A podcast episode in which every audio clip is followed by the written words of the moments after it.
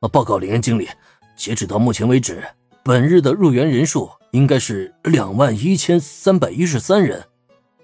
哦，只是白天场就这么多人入园吗？哦，真是不错，大家一定很辛苦吧？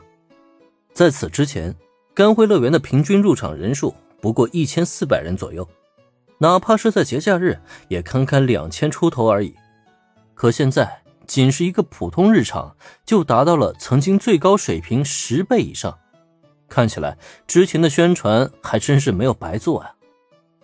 呃呃，辛苦嘛，倒还好了。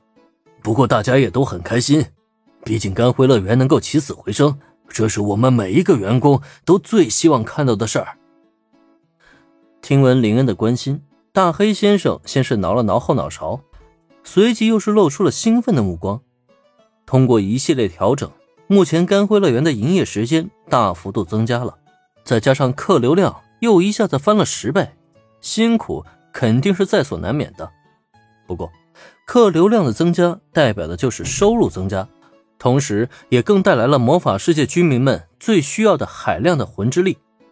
就连大黑先生都因为甘辉乐园的重振而高兴，那些魔法世界的妖精们就更加不用多说了。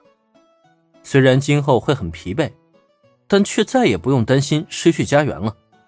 想必这对他们来说也是痛并快乐的吧？开心吗？目前游乐园的营收状况良好，这个月底呢，员工们的工资应该都会有所提升的。同时呢，还会发放一笔奖金。总而言之啊，好好干，大黑先生，游乐园的安保工作就拜托你了。简单和安保队长聊了聊后。林恩的一个小小承诺，立刻让大黑先生变得热血沸腾。本来还以为工作量增加能涨点薪水就不错了，结果没想到竟然还有奖金发放，这可真是太棒了！啊啊是呃，林恩经理慢走啊！目送林恩一行人远去，直到再也看不见林恩的身影，大黑先生才重新坐回座位，准备认真的记录每一个入园的游客。不过。他所不知道的是，就在林恩一行人离开安保室，成功进入甘辉乐园之后，此前一直没有发出声响的宫本由美，却在这一刻悄悄凑到林恩的面前。邻居，刚才那个怪人，该不会就是魔法世界的妖精吧？因为林恩曾经说过，甘辉乐园就是一个妖精的国度。自然而然的，宫本由美就误会了大黑先生的身份。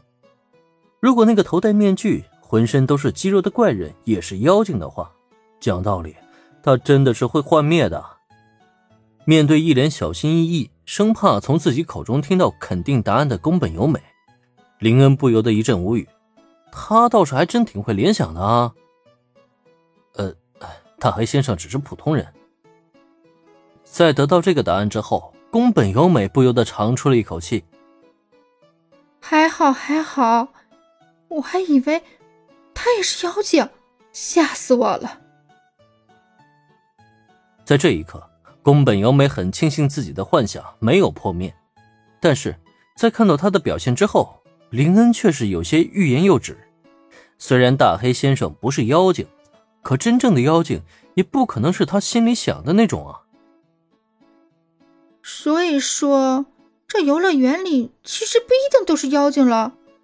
那真正的妖精究竟在哪里呀？林恩心中吐槽着。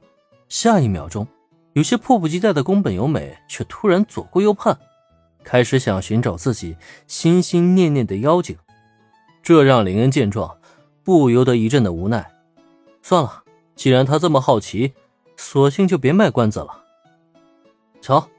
那个就是妖精了，然后啊，那个那个也是，还有这个那个，他们通通都是妖精。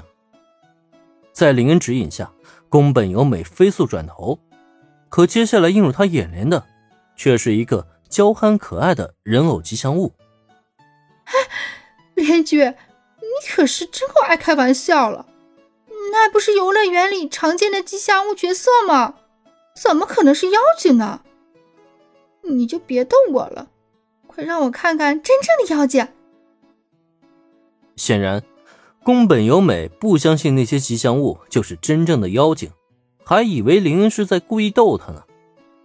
可在一段时间过后，他却发现林恩完全没有改口的意思，这就不禁让他下意识愣住了。